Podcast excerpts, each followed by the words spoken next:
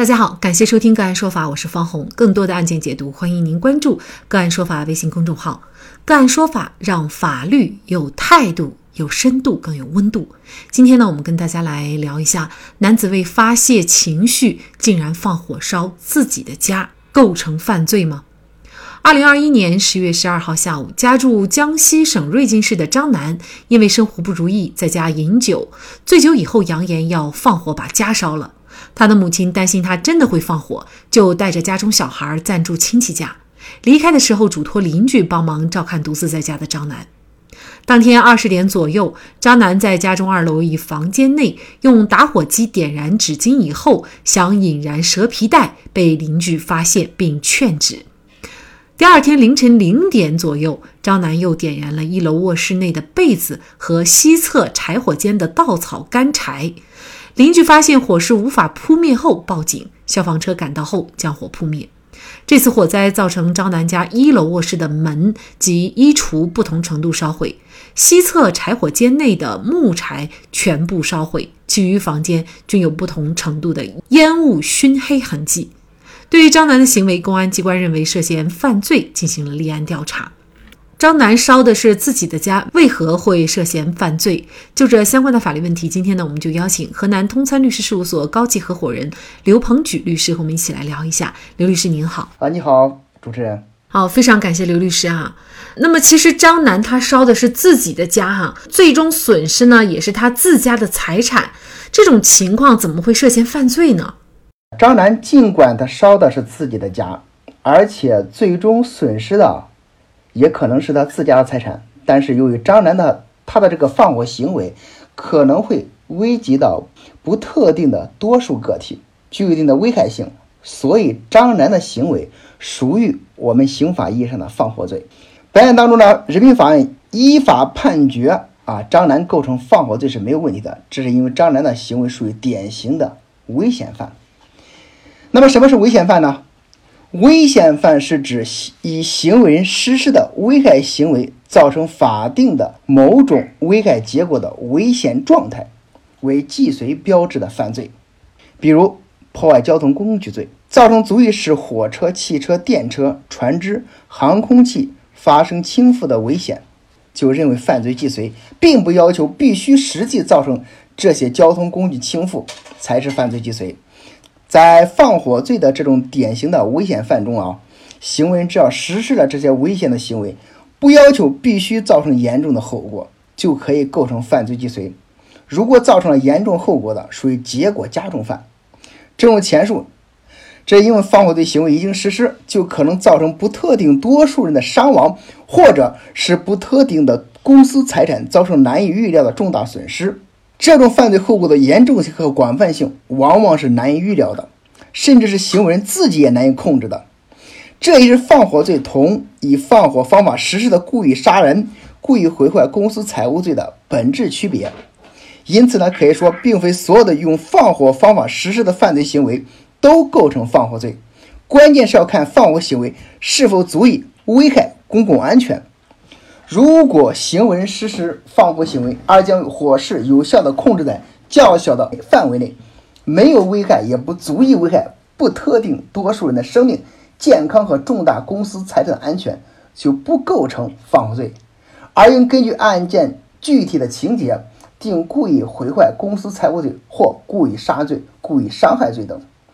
综上呢，本案当中，张楠当时是处于喝了酒之后的醉酒状态。而且根据案件的描述，案发现场是邻居发现火势无法扑灭后报警，消防车赶到后将火扑灭，因此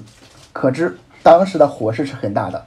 这就说明张楠的放火行为可能给不特定多数的个体造成危害，其故意放火的行为构成放火罪。这个案件，法院经过审理以后认为，被告人张楠放火危害公共安全，尚未造成严重后果，其行为构成放火罪。鉴于张楠具有自首情节，并且自愿认罪认罚，可以减轻处罚，所以呢，瑞金市人民法院以放火罪判处张楠有期徒刑一年六个月。哈，假设哈，当时家里面还有母亲和孩子，而在这种情况下，张楠仍然。要放火烧自己的家，那么这种情况是不是就构成了故意或者是过失杀人呢？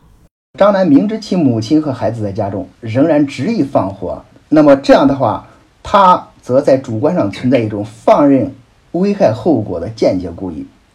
由于他的放火行为和故意杀人行为既触犯了我国刑法中的放火罪，同时也触犯了我国刑法中的故意杀人罪，这就存在一个竞合的法律关系。根据我国刑法第一百一十五条之法律规定，放火、决水、爆炸以及投放毒害性、放射性、传染病病原体等物质，或者以其他危险方法致人重伤、死亡，或者是公司财产遭受重大损失的。处十年以上有期徒刑、无期徒刑或者死刑；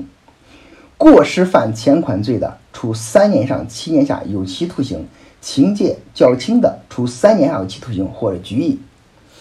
依据我国相关的刑法学分析啊，一，采用放火的方式杀害特定之人，如果危害公共安全的，成立放火罪与故意杀人罪的想象竞合犯，则行为人成立。放火罪，二，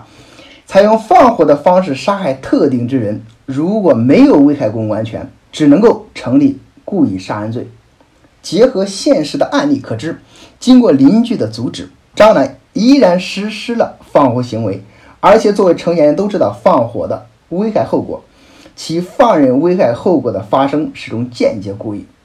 张楠的放火行为不仅伤害了其母亲和孩子，而且。危害了公共安全，我认为应当按照最重的刑罚从重处罚，即张楠的行为构成放火罪。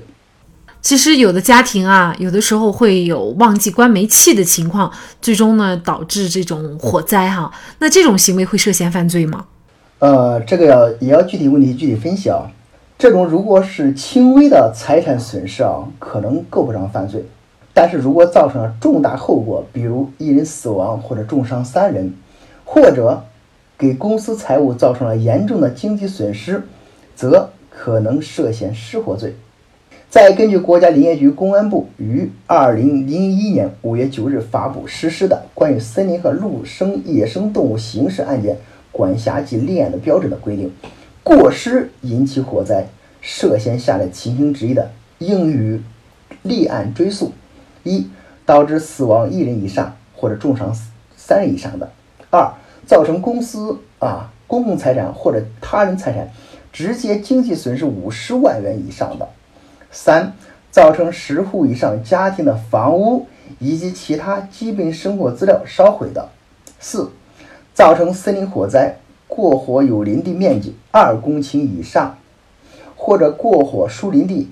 灌木林地、未成林地。苗圃地面积四公顷以上的，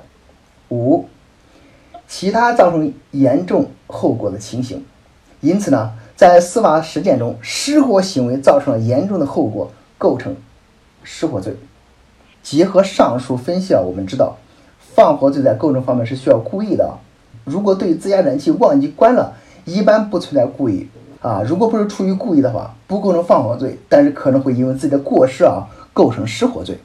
张楠最终被瑞金市人民法院以放火罪判处有期徒刑一年六个月。其实生活当中常见的失火罪情形还有，比如说吸烟，或者是取暖、做饭，用火的时候疏忽大意导致火灾。另外呢，在山上、森林里面吸烟、用火、烧荒等行为也会引发火灾。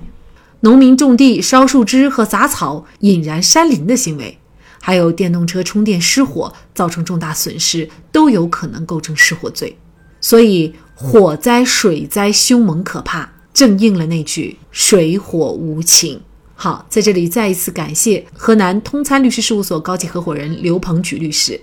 那更多的案件解读，欢迎大家关注我们“个案说法”的微信公众号。另外，您有一些法律问题需要咨询，都欢迎您添加幺五九七四八二七四六七。这部手机号的微信号向我们进行咨询，我们会将您的问题转给我们专业资深的律师进行解答。好，感谢您的收听，我们下期节目再见。